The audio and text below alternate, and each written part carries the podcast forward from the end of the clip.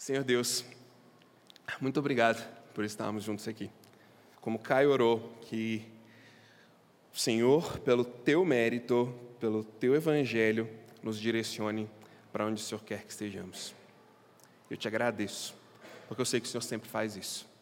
Então, toma a, a nossa, a nossa comunidade, nosso esforço, nossa entrega e faz o que o Senhor bem entender com isso. Nós nos entregamos porque sabemos que o Senhor é bom e em todo o tempo a tua bondade virá até nós.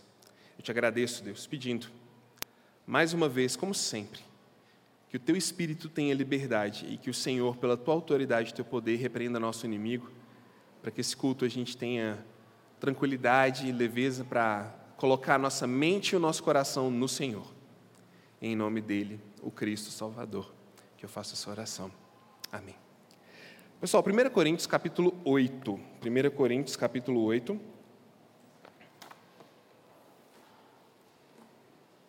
Primeiro Coríntios capítulo 8. Enquanto vocês acham, olha, eu adorei as flores aqui na frente. Eu não sei quem que colocou, mas ficou muito bonitinho. Adorei os arranjos de flores aqui, tá? Ficou muito legal. 1 Coríntios capítulo 8. Eu vou ler na NVT hoje. Do versículo 1 até o versículo 8. A gente dividiu ele em duas partes. Diz assim: Quanto à pergunta sobre a comida sacrificada a ídolos, Sabemos que todos temos conhecimento a esse respeito. Contudo, o conhecimento traz orgulho, enquanto o amor fortalece. Se alguém pensa que sabe tudo sobre algo, ainda não aprendeu como deveria, mas quem ama a Deus é conhecido por ele. Então, o que dizer quanto ao alimento oferecido a ídolos? Bem, todos nós sabemos que, na verdade, o ídolo nada vale neste mundo e que há somente um Deus. Sim, é fato que existe, que existem os que são chamados de deuses, por assim dizer, nos céus e na terra, e há pessoas que adoram muitos deuses e muitos senhores. Para nós, porém, há somente um Deus, por meio de quem todas as coisas foram criadas e para quem vivemos. E há somente um Senhor Jesus Cristo, por meio de quem todas as coisas foram criadas e por meio de quem recebemos vida. No entanto, nem todos sabem disso. Alguns estão acostumados a pensar que os ídolos são de verdade, de modo que, ao comer alimentos oferecidos a eles, imaginam que estão adorando deuses de verdade. E sua consciência fraca é contaminada. Não obtemos a aprovação de Deus pelo que comemos. Não perdemos nada se não comemos. E se comemos, nada ganhamos. Paulo continua respondendo perguntas do pessoal da igreja de Corinto. E agora chegou num estágio aqui onde eles mandaram uma pergunta para ele, para ele sobre comida, sobre as coisas que eles comiam. Tem um grande contexto nisso aqui para a gente entender, porque ele não está falando isso do nada. Fica estranho, né, se a gente não conecta com as outras coisas, porque de repente ele está falando sobre brigas na igreja, de repente sobre casamento, de repente sobre gastronomia assim gourmet do, do, do primeiro século, né? Como assim? O que, que é isso que ele está que ele tá fazendo? Tem um contexto. As pessoas escreveram para ele, ele algumas perguntas. Primeiro, sobre casamento, sobre tipos de casamento, tipos de relacionamento, sobre como eles poderiam viver a vida cristã ali naquele contexto que eles estavam. Contexto muito desafiador, muito difícil. Uns adoravam, casamento, uns elogiavam o casamento, outros achavam que o casamento era algo assim, muito carnal, muito físico, que não deveria ser valorizado. Ele teve que lidar com essas questões. E há agora também o pessoal perguntando sobre a comida sacrificada a ídolos. Eu vou explicar para você o contexto disso e o que isso significa. Mas antes eu quero te dar a estrutura do que a gente vai fazer aqui, tá bom? O capítulo 8 ele vai até o versículo 13. Né? Do versículo 1 até o versículo 8, que é onde nós vamos parar aqui, o enfoque é o nosso relacionamento com o conhecimento. Esse é o foco. Como nós nos posicionamos e nos relacionamos com o conhecimento em si. Do versículo 9 até o versículo 13, o foco é: com esse conhecimento que eu já tenho, como eu me relaciono com o meu próximo? E como eu entendo o julgamento que eu faço do meu próximo a partir do conhecimento que eu penso que tem. Então, são dois, dois enfoques diferentes. Semana que vem nós vamos falar sobre o conhecimento e os relacionamentos, mas hoje sobre o relacionamento com o conhecimento. Parece um trava-língua, mas não é não, né? Naquela época, era muito comum, o é ainda nos dias de hoje, que acontecessem sacrifícios de animais. A gente pensa que era só o povo de Israel que fazia isso, né? Eles tinham um ritual onde eles sacrificavam geralmente um cordeiro, um carneirinho. Eles tinham ali um local próprio para, o sacrifício. Eles matavam o bichinho, colocavam o sangue do bichinho numa, numa superfície plana chamada de propiciatório, e aquilo era um símbolo para eles. Tá? Aquele sangue cobria os seus pecados. E Deus, quando via aquele sangue, se lembrava do sacrifício de Jesus e perdoava os seus pecados. Eles fizeram isso por muito tempo, até que Jesus Cristo veio e colocou um fim nesse tipo de sacrifício, porque ele foi o sacrifício final. No entanto, as religiões pagãs, elas tinham essa mesma prática, só que com as mais variadas esquisitices. Tá? E em Corinto, que não é diferente, isso acontecia também. Eles tinham no templo um local onde eles levavam animais para serem sacrificados. Era um templo grande, um templo gigantesco, muito provavelmente, dentre os vários que existiam lá, a gente tem o templo de Afrodite. E lá, o que eles faziam? Eles chegavam com o seu animal e o sacrificavam. Logo após sacrificar o animal, uma parte da carne era comida pela família que levou o bichinho para ser sacrificado e pelas pessoas que foram com eles. Eles faziam uma refeição ali no templo mesmo. Uma outra parte que sobrava era dado para os sacerdotes do templo. Mas ainda assim era muita carne, era muita coisa. O que, que os sacerdotes faziam? Adivinha? Eles vendiam para o mercado e mandavam essa carne que sobrava para o mercado. Então, pergunta deles para Paulo aqui é o seguinte: Paulo, olha, não tem jeito. Toda a proteína animal da cidade, quase 99% da proteína animal da cidade, foi sacrificada a ídolos no templo. O que, a gente faz agora? A gente vira vegano ou não? É, essa era, era a dúvida deles, né? A gente não quer ter um contato com isso. O que a gente faz? E realmente era difícil, porque 99% da carne tinha sido consagrada a esses ídolos. E tinha uma certa divisão. Essa igreja é muito propensa para divisões, vocês já perceberam isso, né? Parece que eles criaram entre eles uma pequena divisão entre os que se achavam firmes e fortes na fé e aqueles que eram intitulados como fracos, como pessoas menos desenvolvidas na fé. Puxa vida, então tem um problema. Eles querem saber se pode ou não consumir determinado tipo de carne. Parece que tem na igreja um grupo que são os fortes na fé, que diz assim: olha, eu sei que isso não é nada, que isso não tem valor, e eu posso, posso sim comer disso lá no templo, no mercado, com os meus amigos, posso aproveitar isso porque isso não é nada. Eu sei muito bem que isso aí não significa nada. Tem o grupo que eles intitularam de fraco, que é o pessoal que já ficava preocupado. Não, isso aí, isso aí foi sacrificado lá no templo. Isso aí não pode comer, não, isso aí vai dar problema. Isso aí vai dar uma complicação. A sensação deles, ou o pensamento deles é assim, para você entender. Você está andando pela rua aí, você vê ali numa encruzilhada um, um, uma organização gastronômica para os espíritos. Né? E tem lá uma galinha, um pouco de farofa, uma garrafa de, de cachaça ou de vinho. E a pessoa passa ali, está com muita fome, está com muita necessidade, às vezes está passando fome em casa. Ela olha aquilo e fala: Nossa, parece tão gostoso, está tão bem feito, está tão agradável. Como ou não como? Será que eu pego um espírito se eu comer aquilo? Será que vai acontecer alguma coisa comigo? Será que eu vou ser amaldiçoado? Os fracos na fé, segundo eles, eles tinham essa preocupação. O que, que vai acontecer comigo se eu como alguma coisa que foi consagrada a um ídolo lá no mercado? É esse mesmo sentimento da gente ver um despacho na esquina, é o que eles sentiam.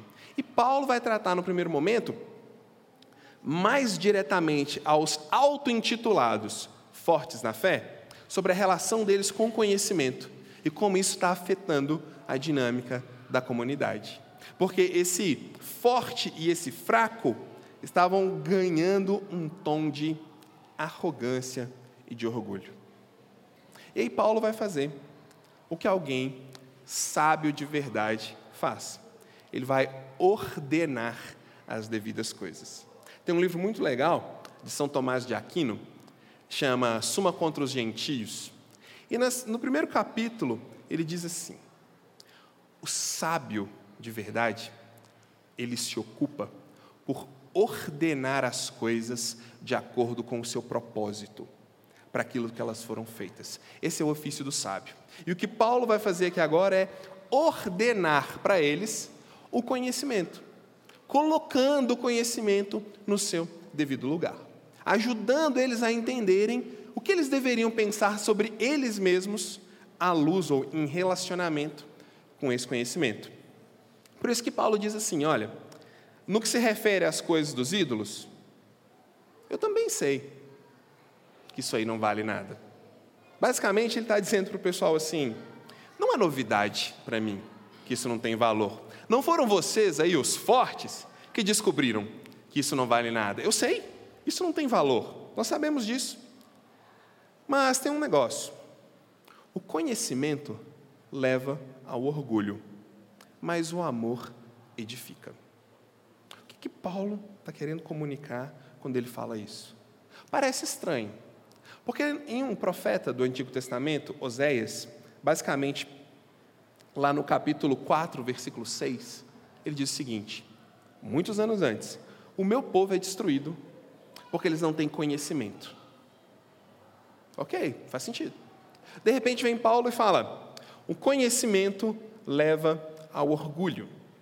Que conhecimento é esse que Paulo está falando aqui e está levando eles ao orgulho? A tradução para essa palavra conhecimento é pura e simplesmente apreensão intelectual de conceitos.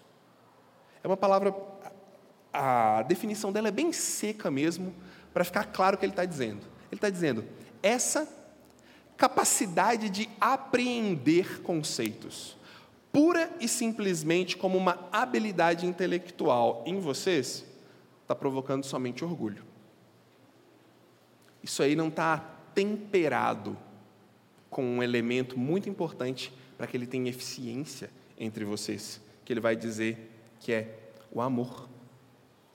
Ele diz: o conhecimento, essa apreensão fria de conceitos, está levando vocês ao orgulho. Mas o amor edifica. Ele já falou isso nos capítulos anteriores sobre o construtor que edifica uma casa. E o significado de edifica no grego é, é bem interessante, significa edifica mesmo. Constrói alguma coisa.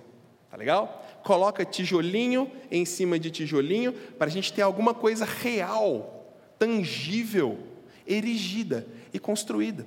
Por que, que ele fala isso de novo. Porque desde o capítulo 1, ele está lidando com pessoas que estão muito apaixonadas com os conhecimentos filosóficos que eles vêm adquirindo. Eles começaram a pensar algumas coisas a partir da linha dos sofistas, que era um tipo de filósofo que te convencia de qualquer coisa para ganhar o seu dinheiro. Eles não tinham compromisso com a verdade, eles tinham compromisso com a arte da retórica, então eles convenciam as pessoas do que eles queriam. Eles estavam maravilhados com isso e se sentindo assim, a última bolacha do pacote. Nós somos uma igreja diferenciada. Nós descobrimos coisas que o restante da cristandade não descobriu. É como se nós hoje disséssemos assim: eu não acredito como que o cristianismo sobreviveu dois mil anos sem a gente.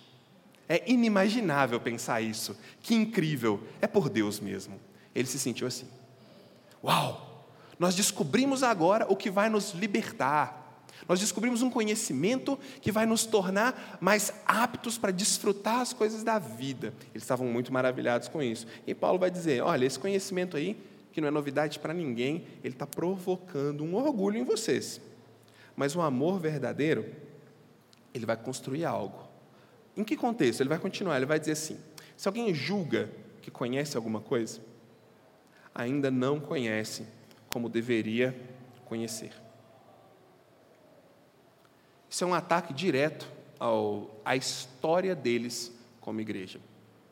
Porque quando a gente, se você pega esse texto e você não fez nenhum contato com 1 Coríntios, do capítulo 7 para trás, se você pega esse texto e lê, hum, vem uma ideia de que aquele que acha que sabe muito não sabe nada. Né? É o senso comum, é, é o óbvio que a gente vai pensar. Ah, ele acha que ele sabe nada, mas ele é um arrogante e tudo mais. Mas quando você lê o contexto de 1 Coríntios, Paulo está dizendo: quanto mais vocês acham que estão se aproximando de algo precioso, mais vocês estão se afastando daquilo que realmente transforma. É isso que está acontecendo com vocês. Porque quando vocês acham que estão sabendo muito, vocês estão se afastando daquilo que está mudando a vida de pessoas. E o elemento de transformação mais claro que ele tinha ali era ele. Um assassino que odiava cristãos, mas que agora estava ali, pregando o evangelho, defendendo o cristianismo. E ele vai dizer o que, que realmente é importante. Se alguém julga conhecer alguma coisa, ainda não conhece como deveria conhecer, está se afastando do verdadeiro evangelho. Mas, se alguém ama a Deus, esse é conhecido por Deus. Como assim? Paulo está dizendo, é, é uma troca de palavras, falando: olha, vocês acham que conhecem muitas coisas, né? Só que quanto mais vocês acham que conhecem, menos vocês estão conhecendo do que realmente importa. Porque o que vale a pena na vida não é o tanto que você conhece, é o tanto que Deus te conhece. Mateus capítulo 7, versículo 23. Abre sua Bíblia lá, Mateus capítulo 7, versículo 23, vocês vão entender o que, que significa isso.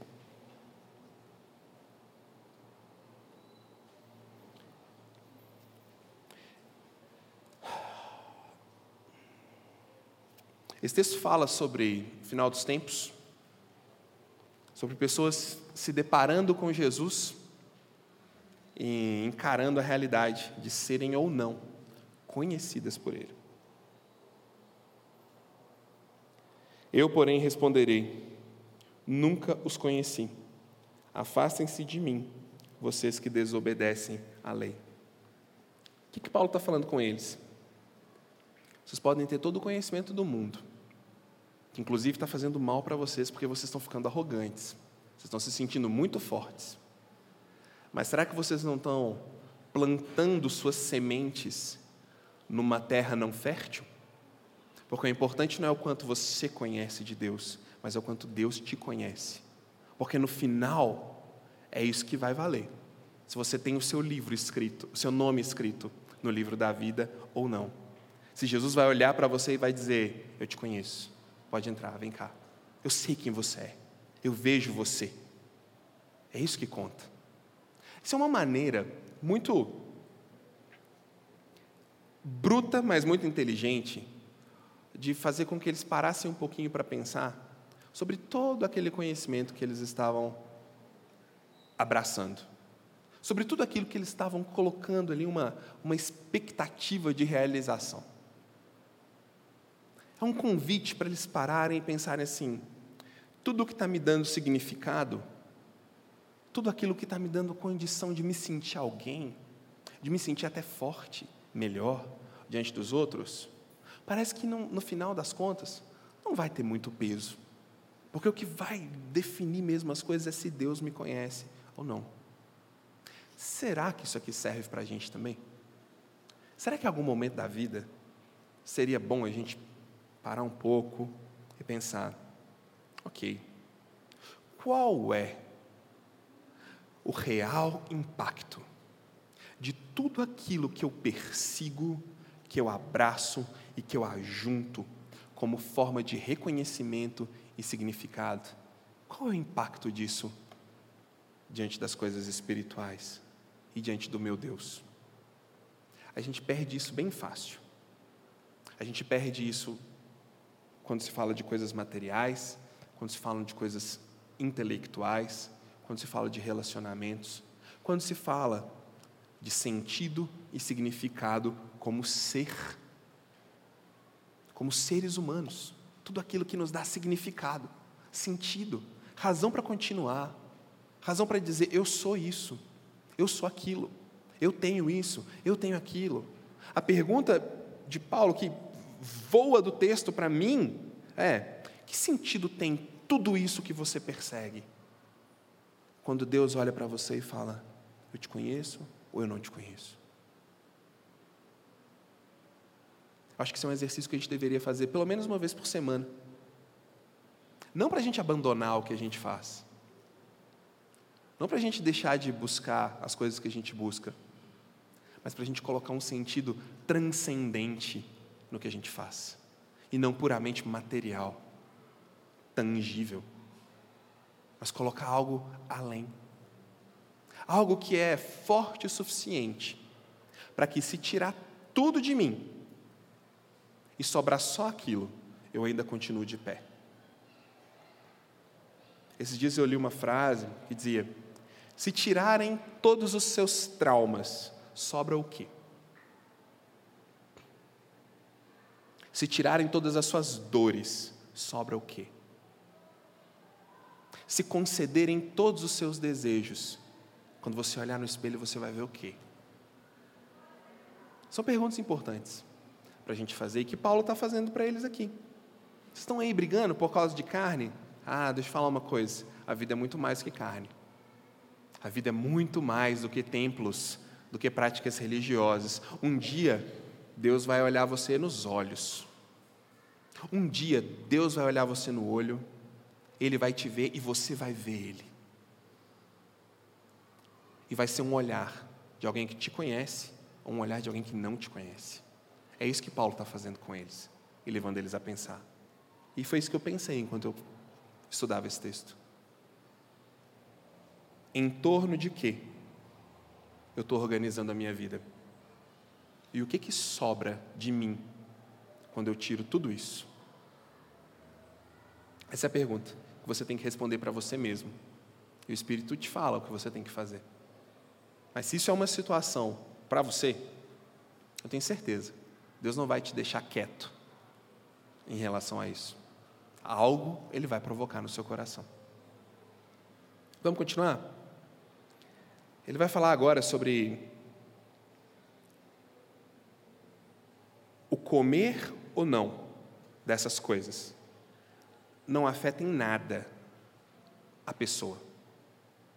O comer ou não disso não gera nenhuma mandinga na pessoa nenhum, nenhum encantamento, né? Nenhuma, nenhum feitiço. Esse é o significado de mandinga. Não, leva, não traz nenhuma bruxaria para a sua vida. Ou seja, Paulo vai dizer o seguinte: que a liberdade de Jesus, ela nos liberta de superstições pagãs. Talvez não superstições apenas pagãs, mas de superstições evangélicas, né?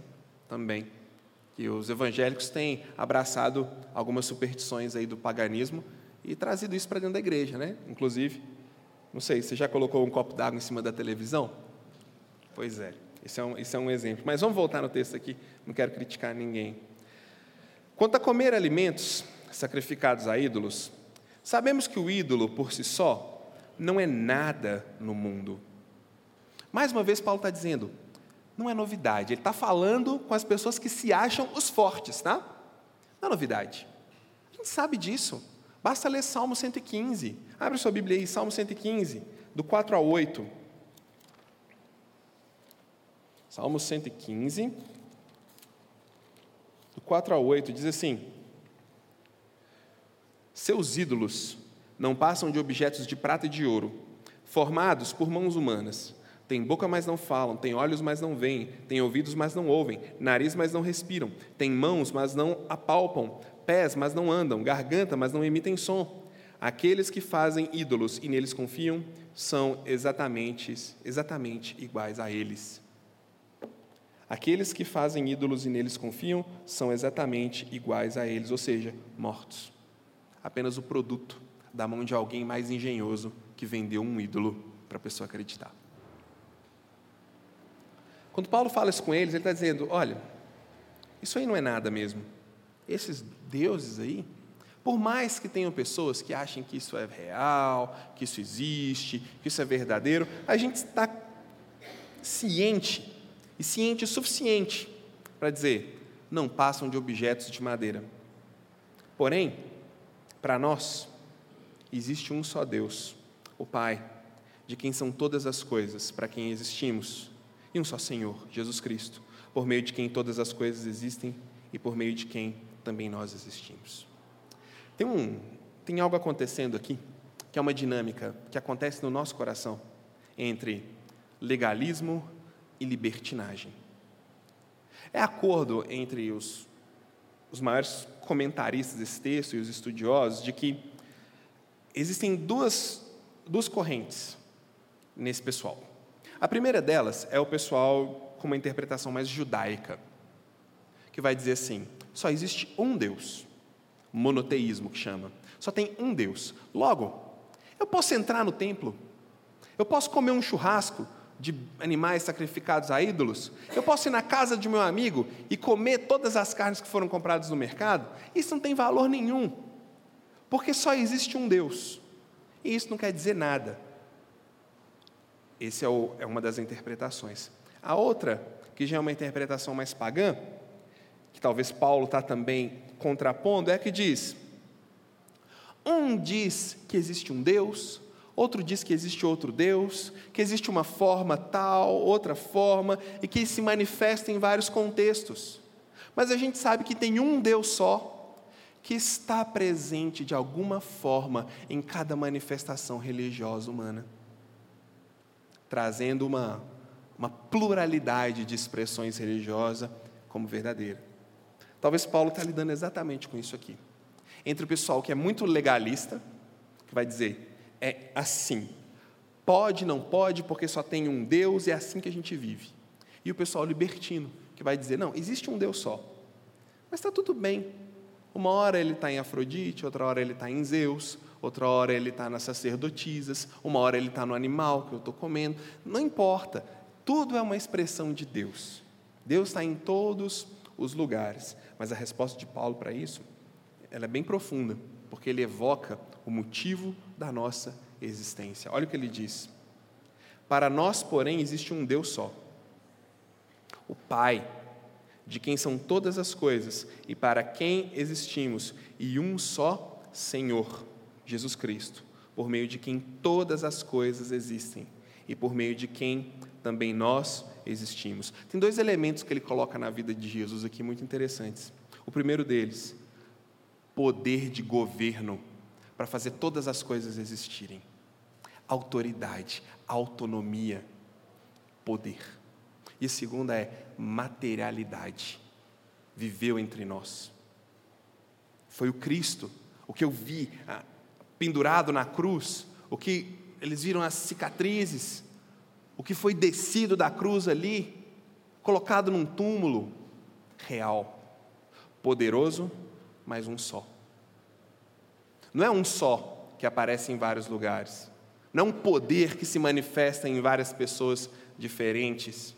Não é um Deus só, escondido, longe e distante, que está só legislando a nossa vida. É um Deus com todo o poder e com todo o governo, mas com toda a presença entre nós. É a Ele que nós devemos culto. É Ele o paradigma para a gente voltar em discussões como essas, sobre o que pode e sobre o que não pode. Você consegue ver a inteligência de Paulo? Porque essa ideia de crente fraco e crente forte não é o que Paulo está dizendo. Essa é a ideia deles sobre eles mesmos. Ele não, não é uma categoria aqui. Hum, ele ali é forte, ele ali é fraco. Não é isso. Essa é a ideia deles. E Paulo não dá ênfase para nenhum dos dois. Ele joga Cristo como a referência e diz: vamos medir por Cristo. Vamos medir por cima, vamos olhar para Ele e aí sim nós vamos tirar as nossas consequências. Nós lemos hoje no nosso curso de introdução a CH, Atos capítulo 4, versículo 12, que diz assim: E não há salvação nenhum outro nome dado entre os homens pelo qual importa que sejamos salvos. Paulo volta para Jesus e diz: só existe alguém por quem nós nos movemos, por quem nós existimos e por quem nós estamos aqui. E esse alguém não está preocupado se você é forte ou se você é fraco. Ele está preocupado em te conhecer. Fechou agora o raciocínio? Ele não está preocupado se você é forte, se você é fraco, se você come, se você não come, se o seu conhecimento é muito superior ao do outro. Não. Ele quer te olhar nos olhos e dizer: Eu te conheço. É para isso que ele veio. É isso que ele faz. E ele é a referência para a gente tirar a, a dúvida sobre essas dinâmicas. Atos capítulo 17, versículo 28, Paulo também enfatiza mais uma vez Jesus Cristo como a razão de nos movermos, de existirmos no seu discurso, quando ele diz: Ele é a razão de tudo. Vocês estão muito ensimesmados, muito autorreferentes, quando vocês acham que o seu conhecimento é a, é a grande coisa do momento. Existe uma força motriz para tudo que vocês estão fazendo, e ela é Cristo. Talvez eu pense Paulo escrevendo isso aqui e com a emoção oscilando, sabe? Tem hora que ele está feliz, tem hora que ele está bravo, tem hora que ele está frustrado, tem hora que ele está desencorajado. Mas talvez eu pense ele enquanto ele escreve, imaginando se naquela estrada para Damasco, enquanto eu ia para perseguir cristãos, enquanto eu ia para matar cristãos, se Jesus não tivesse me derrubado daquele cavalo e mostrado para mim o quanto importa eu sofrer no nome dele, o que seria de mim? O que eu estaria fazendo? Acho que a mesma pergunta, ela se encaixa para nós, diante dos podes e dos não podem na vida. O que seria de mim se naquele dia, naquela hora, eu não tivesse recebido aquele convite? Se naquela semana, naquele mês, naquele ano, naquele contexto, eu não tivesse conhecido aquela pessoa? Se naquela pregação, naquele domingo, daquele tempo, eu não tivesse tomado uma decisão? Paulo está dizendo, é sobre isso. É sobre você voltar e lembrar o referencial de tudo isso. É Cristo, e não a sua inteligência. E não a sua vida ascética sobre comer ou não comer as coisas, mas sim Cristo em vocês. Por Ele e para Ele é que são todas as coisas. 1 Timóteo capítulo 2, versículo 5, Paulo vai dizer: só existe um mediador entre Deus e os homens, pelo qual importa que nós sejamos salvos. Só tem um. Essa briga, é como se ele dissesse: essa briga entre vocês, por essa dificuldade religiosa, ela é razoável? É razoável essa demanda? Essa é a pergunta que está aqui. Esse seu conhecimento ele é tão único, tão maravilhoso, que ele justifica vocês se dividirem entre fracos e fortes e esquecerem de Cristo como mantenedor da sua vida? Daí eu volto e, e olho para isso e digo: nossas demandas pessoais, baseadas no nosso conhecimento, porque o nosso conhecimento ele é diferenciado, né? Para cada um de nós, o nosso conhecimento, a nossa forma de pensar, a nossa forma de raciocinar, a nossa formação, ela é diferenciada da de todo mundo. Quem dera todo mundo tivesse a luz para pensar como a gente pensa. Quem dera todo mundo tivesse o conhecimento e a cultura que você tem. Quem dera todo mundo entendesse as coisas, né? Porque o problema das pessoas é que elas não entendem. Não, você não entendeu. Não, você não entende. Fulano não entende. Fulano é muito simplista. Ele é muito simplório. Quando a gente não usa outras palavras. Sabe, a gente tem a, a mania, como cristão, e quanto mais a gente vai caminhando na fé cristã, isso se torna mais real, que é pegar os conhecimentos e decantar esses conhecimentos na vida de um jeito ruim. E a gente apreende aquilo, ele se torna parte de nós, a gente sabe que aquilo é verdade, a gente não aplica, mas a gente usa para julgar os outros. É nesse sentido que o conhecimento se torna destrutivo, que ele não edifica, que ele leva ao orgulho. Porque a gente consegue, chega um ponto que, de tanto ouvir pregação, no mínimo 52 por ano, de tanto fazer devocional, de tanto participar com outras pessoas, comunidades regionais, discipulados, a gente vai aprendendo as coisas, a gente vai entendendo, a gente vai compreendendo até as dinâmicas dos pecados na vida dos outros, que está na nossa, né? seria maravilhoso. A gente vai aprendendo sobre como funciona. e a gente consegue discorrer, solucionar, apontar caminhos para os outros. Quando lá no fundo do nosso coração a gente está assim: o que eu faço com tudo isso que está aqui dentro de mim? O que eu faço com esse sentimento? Não estou conseguindo. Eu consigo ver no outro. Eu consigo apontar o caminho. Consigo até chamar ele de fraco. Porque ele não tem o entendimento que eu tenho. Mas eu não consigo colocar aquilo em prática na minha vida. Ah, mas eu, eu acho o outro fraco, eu consigo ver o erro na vida dele, eu consigo ver o problema na vida dele, eu consigo entender a dinâmica na vida dele, mas eu consigo aplicar na minha vida. É orgulhoso do mesmo jeito. Não melhora a situação, não. Porque agora tem que ajudar o outro na vida dele a experimentar aquilo também. Aplicar ou não não é um critério para tentar ajudar. Deixa eu abrir um parênteses aqui sobre isso, que é o seguinte. Da mesma forma que pensamos sobre isso, sobre o quanto sabemos, o quanto vemos na vida do outro, o quanto conseguimos aplicar para o outro, mas para nós não, eu não quero te desencorajar, para que quando você perceber algo, quando você souber que pode ajudar em alguma coisa e que tem algo para contribuir, mas você ainda não conseguiu vencer aquilo no seu coração, isso não significa que você não deve fazer nada. É o espírito de humildade que vai dizer: se a gente deve ter um movimento ou não nessa situação. Porque a gente perde muito, como seres humanos, como comunidade, pensando assim: eu preciso estar pronto, eu preciso vencer isso primeiro para depois poder ajudar o fulano, eu preciso resolver isso para depois poder ir lá falar. Deixa eu te contar uma coisa: se a vida cristã funcionasse assim, não existiria pastor, não existiria presbítero, pregador, porque quem está pronto? Sério, você tem alguém pronto aqui? Nós vamos canonizar você, se você estiver pronto. Fazer uma estátua e vamos te pedir para fazer um curso para a gente vender na internet, para a gente entender como que é ser perfeito e pronto. Porque a gente não está pronto. E a vida cristã é feita de gente que não está pronta, mas que é humilde. O problema aqui era que era gente que não estava pronta, que aprendeu algumas coisas importantes, que tinha uma doutrina até correta, mas que não tinha humildade para viver em comunidade. Esse era o problema. O relacionamento deles com o conhecimento era simplesmente funcional e autorreferente. Olha, o conhecimento que não serve à comunidade, ele serve para quê? Para a gente levar para o túmulo? Esse é um dos grandes dilemas de quem estuda humanas, por exemplo teologia e filosofia.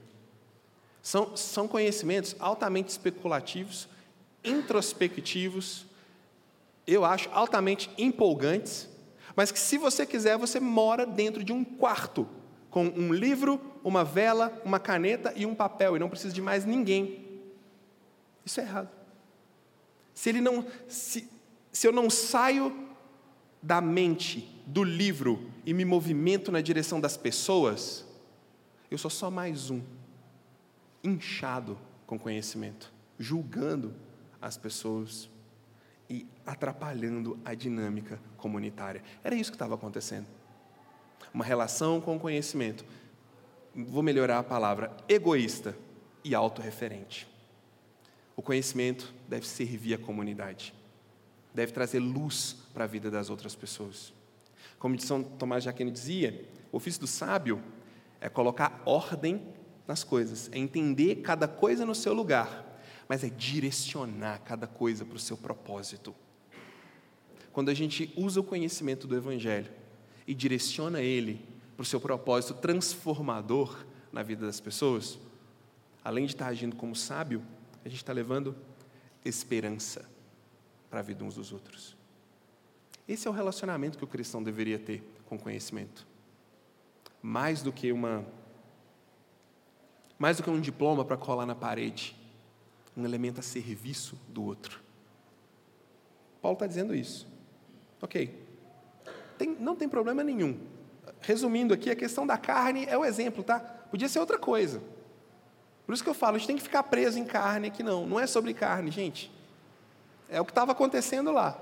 A questão aqui é: use o seu conhecimento para servir a comunidade tenha paciência para servir a comunidade.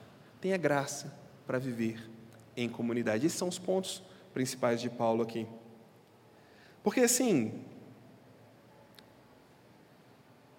de superstições vazias e não funcionais, a nossa sociedade já está cheia. Faça um jejum de tantos dias para Deus te conceder o marido perfeito. Jejum de sambalaque, para você conseguir ser um bom gestor. Jejum de fulano, para não sei o quê. Leia tantas coisas da Bíblia e peça a Deus, vamos fazer uma corrente aqui. Vai ser forte, pessoal. Vai ser forte. São superstições que Deus nos liberta disso. Para a gente poder chegar ao ponto de dizer: olha, o que você tem lá na sua igreja de diferente? Ou, oh, diferente? A gente tem Jesus, serve. Ah, não, mas não tem um, um jejum forte, uma quebra de corrente, um negócio assim. Olha, é só Jesus mesmo. Só Jesus mesmo. Ele, ele que está transformando a gente. Você não sabe a desgraça que eu era. Eu estou aqui, então só tem Jesus. Ser livre dessas coisas. Nossa, se eu passar perto de uma macumba, se eu tropeçar nela, será que eu vou ser enfeitiçado? Ó, oh, pastor fulano pegou o meu nome, isso acontece pegou meu nome, escreveu num papelzinho, enfiou na boca de um sapo e costurou e jogou no rio. E agora? Vai agora, coitado desse sapo. Né? Tadinho do sapo. Mataram o pobre do sapo. Só isso. Nos liberta dessas coisas, de ser preso. Primeiro João vai dizer: aquele que está em Deus é de Deus. É incomparavelmente separado e o maligno não lhe toca. Não existe acusação contra aqueles que estão em Cristo Jesus. Por isso, toda semana, domingo após domingo, eu oro antes da nossa pregação, ou com a equipe de louvor, ou aqui na frente, ou com quem estiver ali comigo. Deus, por favor, repreende o diabo para ele não nos acusar daquilo que já foi confessado. Porque eu sei que o Senhor lançou isso no mar do esquecimento, e não vai ser o diabo que vai trazer isso na minha frente. O Evangelho liberta a gente disso. Não é sobre quem você foi, não é sobre o que você fez, é sobre o que Jesus é e sobre o que Ele está fazendo na nossa vida. Eu acho muito legal como Paulo traz eles para o que realmente importa. Paulo vai dizer, resumindo aqui o, a ideia, que o amor é o tempero de todo conhecimento. E a maneira mais clara que a gente vê de amar, o próprio Jesus disse isso, no Evangelho de João, capítulo 13, versículo 35, é se direcionar ao outro. Nisto conhecerão os que são os meus, que eles amam uns aos outros, que eles cuidam uns dos outros. Já aconteceu de você chegar, você está com muita vontade de comer uma carne, você vai num churrasco, algum lugar assim, e te serve aquela picanha bem bonita, bem gostosa. Você pega assim aquele pedacinho, né? Uns gostam mais sangrando, outros gostam mais. Ah, pastor, pode sangue ou não? Aquilo não é sangue, tá? É outra substância. Mas uns gostam mais sangrando, outros gostam mais bem passado e tudo mais. Aí você morde assim, tá sem sal. Aquele chiclete de vaca na sua boca, né? Sabor vaca. É isso que Paulo diz que o conhecimento parece sem amor. É só conhecimento. Não tem tempero. Não funciona, não serve o outro. Por isso ele vai dizer: o relacionamento de vocês com o conhecimento é primeiro quando vocês param de julgar forte e fraco. Primeira coisa, é quando vocês acabam com isso. Vocês param com essa besteira, tá bom? De, de ficar um é forte, o outro é fraco. Vocês vão ter que considerar a, o nível da fé do outro, que a gente vai ver semana que vem, a partir do versículo 9. Mas não tratar um como fraco ou forte, como se tivesse níveis espirituais. Segundo, você vai pegar o seu conhecimento e vai servir o outro. Por quê? Porque você está de pé agora, tendo esse conhecimento, aprendendo essas coisas, pensando essas coisas legais, porque existe alguém por meio de quem nós nos movemos, por meio de quem nós existimos, por meio de quem todas as coisas foram criadas e é nele que nós existimos. Não se esqueçam disso. Seria o conselho do Paulo, seria o apelo dele. Então, gente, qual é a nossa relação com o conhecimento? É uma relação de liberdade.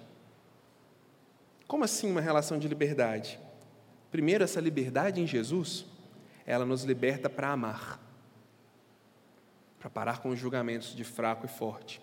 Que utilidade tem o conhecimento quando tudo o que ele faz é deixar vocês convencidos e arrogantes, enquanto que a edificação é a própria essência do amor? Disse João Calvino. Nosso relacionamento com o conhecimento é um relacionamento de liberdade, porque nos liberta de superstições pagãs. Realmente não tem valor. Realmente não pega. Não funciona. A gente pode ficar livre disso. Terceiro, relacionamento com conhecimento é um relacionamento de liberdade em Jesus, que nos liberta para uma ética comunitária, que é o que nós vamos falar semana que vem. Se existe um conhecimento amoroso na comunidade, direcionado ao outro, sem mandingas, sem encantamentos, regado, temperado com amor, e eu tenho que me mover na direção do outro, como então que eu faço para me relacionar com o outro? Como que funciona isso? Já que é sobre como eu sirvo, tá, então como que eu vou considerar o meu próximo nessa questão específica sobre comer ou não comer carne. Semana que vem é o que eu vou falar para vocês. O que a gente tem por hoje é todo conhecimento que nós adquirimos, ele é válido. Mas a vida cristã, ela não é uma faculdade interminável que todo domingo você tem uma aula nova e nunca forma. Não é isso. Ela é sobre o tanto que nós pegamos e levamos de mãos abertas e humildade diante do outro. Mas por quê? Por que, que esse movimento diante do outro? Porque esse é o movimento de Jesus para nós. Última reflexão do dia.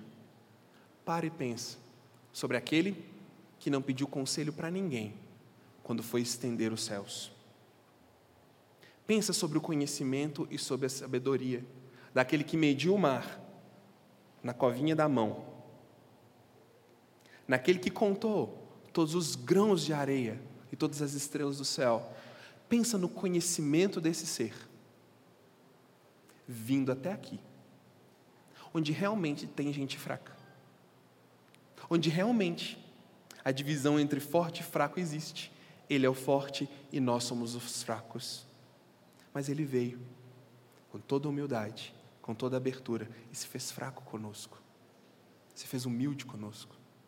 Se fez um com a gente. Viveu a nossa vida. Tomou o nosso lugar. E pagou a conta pela nossa estupidez.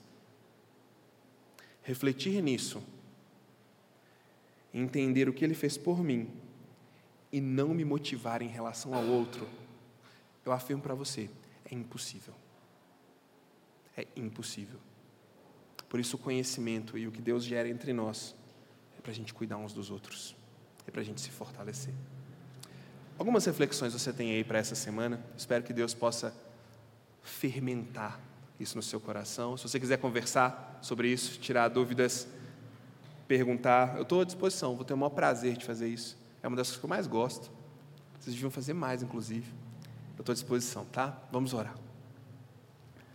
Ó oh, Deus, obrigado, porque o, o conhecimento em pessoa, a sabedoria em essência, materializada, personificada, mesmo sabendo que éramos fracos, nos amou e no seu tempo morreu pelos nossos pecados. Não deixe essa verdade escapar de nós quando lidamos com os nossos níveis de conhecimento, de aprendizado e com os erros e fraquezas uns dos outros. Em teu nome eu oro.